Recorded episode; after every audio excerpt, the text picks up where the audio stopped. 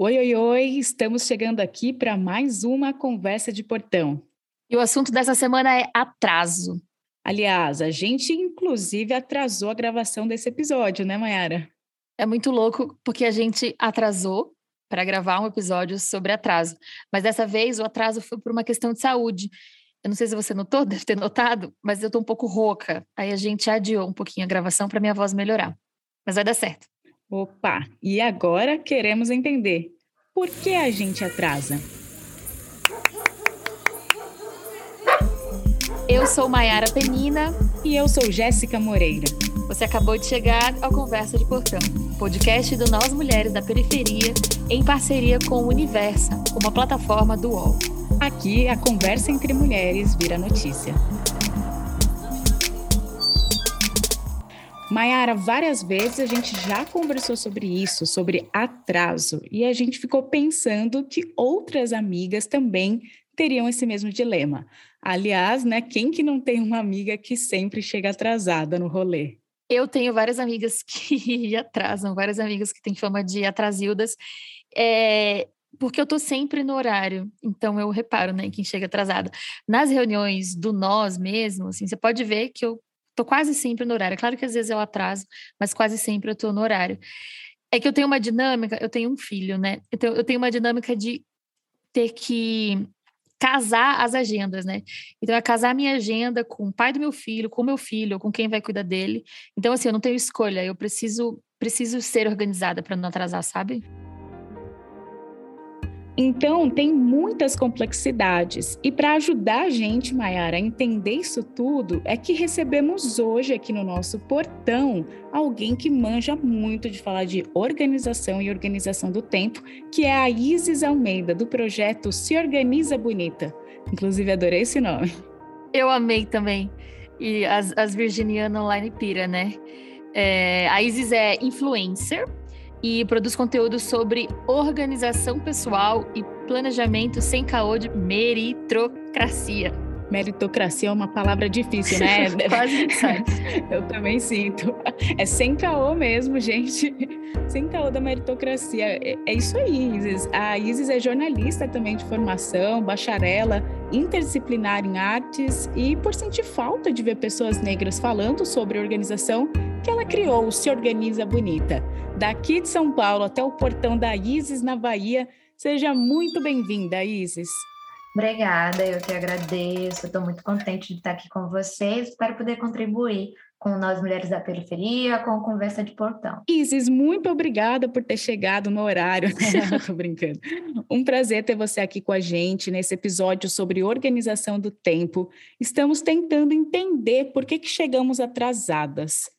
Para começar, por que, que você, Isis, acha que a gente atrasa? Mas claro, né? Sem o caô da meritocracia aí nessa explicação. É, se a gente for falar, né, biologicamente, claro, tem a questão de personalidade, se a gente for falar de contexto, obviamente a gente tem que olhar para esse contexto social da pessoa. E aí, quando eu falo de contexto social, a gente precisa falar de marcadores como gênero, raça, classe, né? Além disso, desses marcadores que hoje a gente tanto fala, né, na sociedade, questões de gênero, questões de raça, de classe, a gente tem outros marcadores, né? Como, por exemplo, a cidade onde você mora, né? O primeiro, o bairro, né? A rua a rua, o bairro, o município onde você mora, o estado onde você mora, a cultura desse estado, o país onde a gente mora. E aí, quando eu trago esse, essa coisa de falar sobre organização, sem caô de meritocracia, é porque, primeiro, para falar de organização, a gente precisa lembrar que a gente está no Brasil, né? Num contexto político que não, não favorece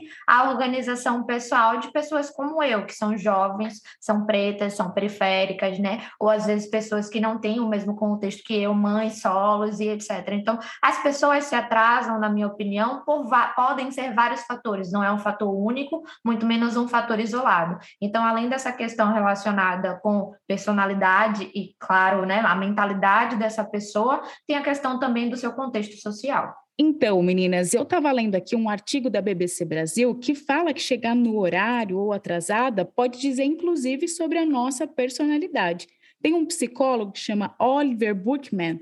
Ele afirmou que aqueles que chegam mais tarde podem ser lidos como pessoas com traços controladoras. Mas tem uma outra especialista em administração do tempo, que é a Diana Delonzo. Ela conta que chegar atrasado pode também gerar um tipo de confiança e poder que nas pesquisas que ela conduziu, muitas vezes os homens eram os, os que mais chegavam atrasados. Então, é aquela coisa, né? Então, todo mundo vai me olhar porque eu cheguei atrasado, todo mundo está esperando por mim. Então, a, a Diana Delonzo fala um pouco sobre isso. Eu achei curioso, Isis, porque a galera na gringa está analisando isso por um prisma de um homem hétero e não muito né, das nossas questões, aquilo que a gente estava falando ali no começo. Como você acha que a gente pode falar do atraso a partir da nossa realidade? De gente que não consegue chegar porque alugou tudo, o trem quebrou, ah, não conseguiu dar conta ali do trabalho doméstico. Quando a gente está falando de mulheres negras, pessoas de periferia, homens de periferia, a gente precisa olhar para essas questões relacionadas principalmente com, com mobilidade urbana. Né? A gente precisa olhar como é que esse ir e vir dessa pessoa está colocado para ela, né? o que, que de política pública ela acessa para poder chegar pontualmente no, no, lugar, sabe? Eu passei muito pelas coisas que você passou, sabe? De me atrasar para a faculdade cinco minutos e para as pessoas já, já aparecer muito. Para mim, já atrasar cinco minutos é suave, 15 perfeito. Eu só não, não gosto de passar dos 20. E acho que aí existem estratégias, né, para a gente ir evitando esses atrasos é, de forma né, contínua e, e, e, de forma contínua mesmo, assim. Isis, é, eu falo muito isso, né, sobre por que, que, eu costumo não atrasar e tento não atrasar, porque eu caso todas essas agendas e organizando também é, os tempos do meu filho, mas a gente sabe que isso é super difícil, né? Ainda mais para mulheres, para mães solo, que precisam dar conta de muita coisa, né? Então, o que eu tenho para te perguntar é assim, qual, é, qual reflexão ou qual dica que você dá é, para essa mulher especificamente? Assim, como que é a sua consultoria? Como a pessoa que chega até você, a, mulher, a mãe solo que chega até você, chega em que estado de organização ou de desorganização? Na maioria das vezes, gerenciamento de tempo, claro, mas são pessoas que elas são claramente é, sobrecarregadas. Na maioria das vezes eu atendo mulheres negras, 98% do meu público são de mulheres negras entre 25 a 45 anos. Tem mudado um pouco isso, eu tenho atendido alguns rapazes, é, mas esse público majoritariamente são mulheres negras, são mulheres sobrecarregadas, né? Ou elas sabem que são sobrecarregadas e procuram um, um olhar externo para né, encaminhar ela para esse local, mais de se atentar para a organização, de se atentar para o planejamento e tirar esse planejamento do papel, levar isso até a sua rotina, a sua produtividade, ou são pessoas que, quiçá, reconhecem que estão sobrecarregadas, que estão ali num contexto de sobrecarga. E aí volta o contexto de novo, porque eu sempre digo, né, o, o sobrecarregada não precisa ser a definição do que nós somos enquanto mulheres negras, né? É um, é um contexto que você está ali, nessa consultoria a gente vai trabalhar para ou diminuir essa sobrecarga, ou para que pelo menos essa mulher enxergue essa sobrecarga, ela comece a trabalhar a sua organização para que futuramente ela possa estar na posição de delegar, para que futuramente ela possa estar na posição de conseguir abrir mão dessa sobrecarga. Porque qual a solução para a sobrecarga? Abrir mão de determinadas demandas e atividades para que você consiga, no mínimo, é, as, saber priorizar. Então, geralmente são esses casos, né? Pego casos diversos de diversos tipos de mulheres, desde estudantes a pessoas que já têm doutorado, pós-doutorado, que já têm uma carreira super sólida, mas de uma forma geral são mulheres negras. Muito interessante isso, faz todo sentido mesmo esse lance da sobrecarga e até sobre conseguir dizer ou delegar, gente. Isso é muito difícil, porque a gente sempre entendeu como mulheres negras que a gente tem que ir lá e fazer, né? E aí eu queria até trazer um outro dado aqui, Isis, que tem a ver um pouco com isso. A Diana Delonsor diz que há dois tipos de pessoas que são sempre atrasadas. Os acelerados, aquelas pessoas que gostam da adrenalina, de deixar tudo para a última hora. Então tem uma coisa até meio química, biológica, né? Agora eu vou conseguir fazer. Mas também existe o tipo produtores. Eles são tão otimistas que acreditam poder fazer muito mais do que podem em certo prazo. Gente, eu me vejo muito aqui, inclusive. É, então, tem esse otimismo de saber que vai conseguir entregar e um otimismo de colocar tudo dentro de 24 horas, e o que é surreal. A Delonzor acredita que as pessoas que chegam tarde também compartilham algumas características. Olha só, Vejam o que, vocês acham. São positivas e criativas, mas também muito pouco realistas. Eu sinto que no caso das mulheres, a gente tem um tempo muito achatado, né? Porque se divide entre muitas tarefas. Para além do trabalho, também tem o trabalho doméstico, cuidar da criança, cuidar dos animais domésticos, é, cuidar de outras pessoas, muitas vezes na família. Então, às vezes, a gente acha que vai dar tudo tempo mesmo, né? Que vai dar tempo porque não tem para onde fugir, não tem para quem pedir. Inclusive, gera até uma ansiedade, porque a gente pensa, eu vou conseguir entregar, vou conseguir chegar no horário, quando de repente você está vivendo muito lá no futuro de que você vai conseguir e esquece de estar tá no presente e organizar o que realmente você pode entregar. A gente falou disso, né, Mayara, em um dos episódios passados, que é a ansiedade, né? Então, como que você vê isso no nosso contexto? A gente traz aí vários dados, porque as pesquisas falam mais nesse lugar, né, é, internacional, mas como que você vê, Isis? Sim, primeiro tem, vem de um lugar de nós, mulheres negras, não, não fomos educadas para saber dizer não nós fomos colocadas nesse lugar de provir, né, de educar, de dar conta da nossa agenda e da agenda de terceiros, né? Aí tem a agenda do nosso companheiro, da nossa companheira, tem a agenda do pai, da mãe, que pode ser uma pessoa idosa que a gente está ali. A gente sempre está nesse lugar de proveniência. Claro que socialmente a gente vai ter vários olhares para isso, o olhar do feminismo, o olhar da mulher africana e diversos outros olhares. Mas eu acho que sobretudo vem do lugar de não saber dizer não e até esse não para si mesma. Não, eu não consigo, não, eu não vou dar conta. Então, muitas vezes a gente não, não aprendeu a dizer não. Então, quando a gente não sabe dizer não, dificulta a nossa organização. Enxergar a organização pessoal como um macro e não simplesmente como algo fora da caixa, fora da curva, não, é um macro. É um guarda-chuva ali que, para mim, abarca planejamento e produtividade em etapas. Inclusive, na consultoria tem uma pirâmide, eu faço uma analogia com uma pirâmide, né, como a Mercute egípcia, onde organização pessoal está na base, planejamento está no meio, produtividade é a consequência, porque muitas vezes o que eu observo é que esses conteúdos colocam a produtividade em primeira instância, né? Colocam esse gerenciamento de tempo, essa rotina, ah, crie hábitos, mude sua mentalidade, piriri, que chega a ser uma coisa extremamente meritocrática, do tipo, se você lutar muito, você vai conseguir. Não. Você precisa passar por etapas. Você não consegue se organizar se a sua mente não está organizada. Se você é uma pessoa que está passando por um problema de saúde mental, se você é uma pessoa que está, no mínimo, um problema de com relação ao bem-estar físico, emocional, você não vai conseguir se organizar. Eu sempre digo: primeiro você organiza a casa. E qual é a primeira casa que a gente habita? É o nosso corpo. Se você não está bem, se você está ansiosa, se você está com a mente cheia, você não vai conseguir se organizar. A primeira casa que a gente habita, claro, é o útero de nossas mães, a barriga de nossas mães, mas depois vem o nosso corpo. Você precisa cuidar dessa casa, depois cuidar dessa casa, né? A casa onde a gente mora, e depois a nossa casa, o nosso trabalho, porque hoje em dia a gente passa mais tempo no trabalho do que dentro da nossa própria casa. Então, é, é entender isso como uma etapa para depois você partir para um planejamento.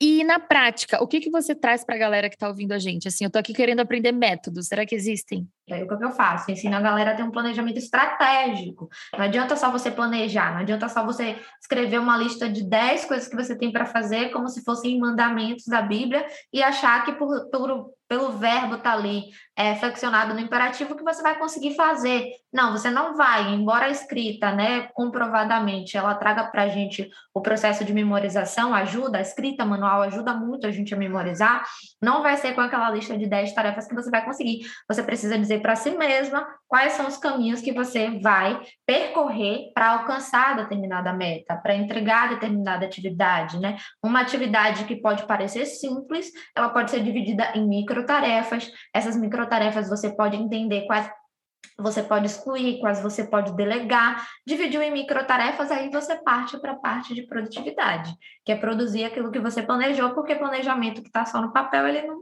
não é nada, né? Planejamento, como a própria palavra vem de plano de ação, de você planificar as suas ideias e transformar isso, colocar isso em prática. A gente consegue se organizar do dia para a noite jamais. A gente consegue gerenciar nosso tempo bem de uma hora para outra? Claro que não. Massa, adorei. Eu vou com certeza aderir a algumas coisas que você disse. Aliás, aprendizados aí, saber dizer não seja para amiga, para o crush, para quem, quem quer que seja que esteja te pedindo coisas, assim, da mais simples tarefa à mais complexa. Eu acho que muitas vezes a gente diz sim com medo de dizer não e perder lugares, perder afeto, né? Isso também diz muito na nossa insegurança, né? Isso que você falou, né? O medo de perder lugar, acho engraçado porque eu li alguma coisa é, de, do quanto as pessoas caladas geralmente têm muito a dizer, né? E às vezes a gente vai falando sim porque o, o não é o silêncio, né? é a ausência, né? É retirar esse, esse lugar que você está se colocando para fazer algo que para outra pessoa, ah, ela vai, sei lá, né? Eu também sou comunicadora visual, então às vezes eu puxo a orelha da galera e falo, oh, não é porque é uma colagem que eu vou fazer em, em uma hora, em duas, três horas. Nossa, total, me vejo muito nesse lugar também. Esse marcador de a gente trabalha oito horas é, por dia, eu trampo CLT, dentre outras questões. Essa lógica, ocidental mata tanto a possibilidade de ser e estar no mundo de outras formas, respeitando o nosso tempo, que a gente simplesmente se engole e quando vê a gente já está frustrada. E eu gosto de trabalhar numa organização que pense justamente numa corrida contrária e lógica disso, né? Tem uma frase que eu gosto muito da Morena Mariá, que é devagar também é tempo porque para algumas pessoas as coisas vão acontecer num, num, tempo que não é o nosso tempo. Aprender a respeitar isso para que a gente possa conviver bem de maneira organizada, tanto individualmente quanto coletivamente, é uma necessidade vital assim para o mundo de hoje, na minha opinião. Estamos falando sobre atraso, gente, mas estamos falando também sobre como pensar a gente mesmo, né? Como colocar limites para as outras pessoas, até mesmo para a gente ter uma melhor qualidade de vida. Ô, Mai, eu sinto que você aprendeu muito nos últimos anos a dar limites, colocar alguns lugares ali, né? Limitações mesmo, né? Horários de trabalho. E isso também diz muito sobre o seu lugar enquanto mãe e mulher, né? Sim, amiga, eu aprendi bastante coisa. Um salve aí para minha analista.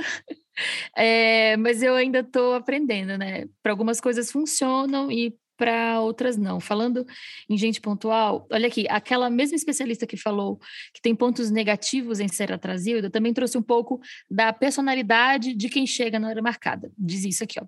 São mais cautelosos e frequentemente se imaginam nos piores cenários. Por isso, precisam de tempo suficiente para solucionar os problemas que possam aparecer. Essas pessoas também tendem a procrastinar menos, ou seja, não adiam as coisas. Mas aí tem um outro especialista que acha que isso também pode mostrar preocupação excessiva e vontade de agradar. Isis, como é que a gente pode pensar nesse negócio de chegar atrasada para além do bem e do mal, assim? Senão a gente vai deixar muita gente mal, muita gente que está ouvindo vai ficar mal porque atrasa, né? Porque será que tem coisa que a gente atrasa e em outras coisas não? É claro que existem vários fatores, mas há sempre dois pesos e duas medidas para diferentes questões, né? Isso tem muito a ver com aquela. A pesquisa fala muito, né? E eu concordo muito em partes com essas pesquisas, com aquela questão da adrenalina. Quando um compromisso, quando algo envolve uma outra pessoa, quando aquilo traz um malefício, quando aquilo se torna uma urgência, a gente tem uma tendência a cumprir com maior facilidade. Principalmente pessoas que têm tendência à ansiedade. Tipo, tanto a ansiedade comum, tanto quanto pessoas diagnosticadas, de fato, com transtorno de ansiedade. E aí, é, tem um livro que eu gosto muito, que é A Tríade do Tempo, que ele fala justamente sobre isso. Se há algo que era importante e não foi feito no momento em que ele era importante, vai se tornar uma urgência. Só que o seu cérebro entende a urgência como se eu não faço, eu vou ter um malefício. Qual que é o BO? Que a gente sempre quer se colocar nesse lugar de adrenalina, de achar que a gente vai cumprir com as coisas e, e, não vai e só cumprir se tiver um malefício, sabe? Isso é, isso é muito ruim.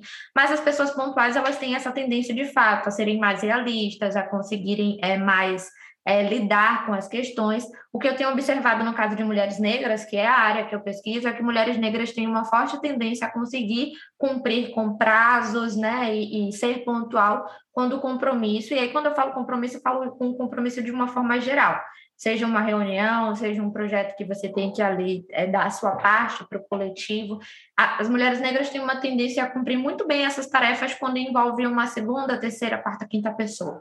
Mas quando aquela, quando aquela demanda envolve a si própria, aí é muito mais complexa a questão. E aí vem, vem todas as dicas que geralmente eu dou, de organização, de saber priorizar, dentre outras coisas, para a gente conseguir equilibrar isso. Nossa, sim, eu lembrei de todas as vezes que eu virei a madrugada fazendo algum trabalho, um frila para não ficar mal e nem me sentir julgada, né, por quem estava me passando esse trampo, mas para até não colocar minha capacidade em xeque e tudo mais, porque a gente também tem umas questões de autoestima, né, gente?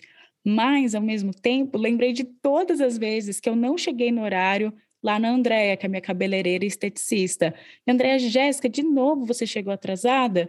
E aí a estética, né, é um dos autocuidados que a gente pode ter. E aí eu me permito atrasar, atrasar comigo mesma. Sim, com certeza. É justamente sobre isso. Se você parar, começar a parar para refletir, você vai observar que geralmente as atividades que você atrasa são coisas que têm benefícios para você própria. Isis, tem algum, algum malefício para a saúde da pessoa, se é que isso existe, que você pode citar para quem atrasa? Tem, tem. Geralmente são pessoas que já estão numa condição de sobrecarga muito alta, isso já está afetando suas relações pessoais, até mesmo as profissionais, porque quando gera uma tendência a você atrasar tanto as suas coisas pessoais, né, seu autocuidado, né, o seu, seus projetos pessoais, quando, quando a pessoa ela se entrega tanto ao trabalho, mas abandona aquilo que ela gosta de fazer, porque, claro, não são todas as pessoas que estão na posição de amar aquilo que fazem. Graças a já, eu estou nessa posição, mas não é todo mundo, é a mesma coisa da, da delegação, nem todo mundo está na posição de delegar. Então, geralmente, quando a pessoa ela atrasa demais as suas questões, ela vai começar a atrasar também no trabalho, ela vai também começar a, a, a, ter problemas no seu lado profissional. Isso se torna uma bola de neve, e aí geralmente ela precisa tanto desse cuidado, desse olhar para a organização, mas também de um, de, um, de um acompanhamento, até mesmo por parte de um psicólogo, de um especialista que possa atendê-la nesse sentido, porque a demanda é muito alta. Massa! Você pode deixar algumas dicas rápidas e fáceis para quem está ouvindo a gente?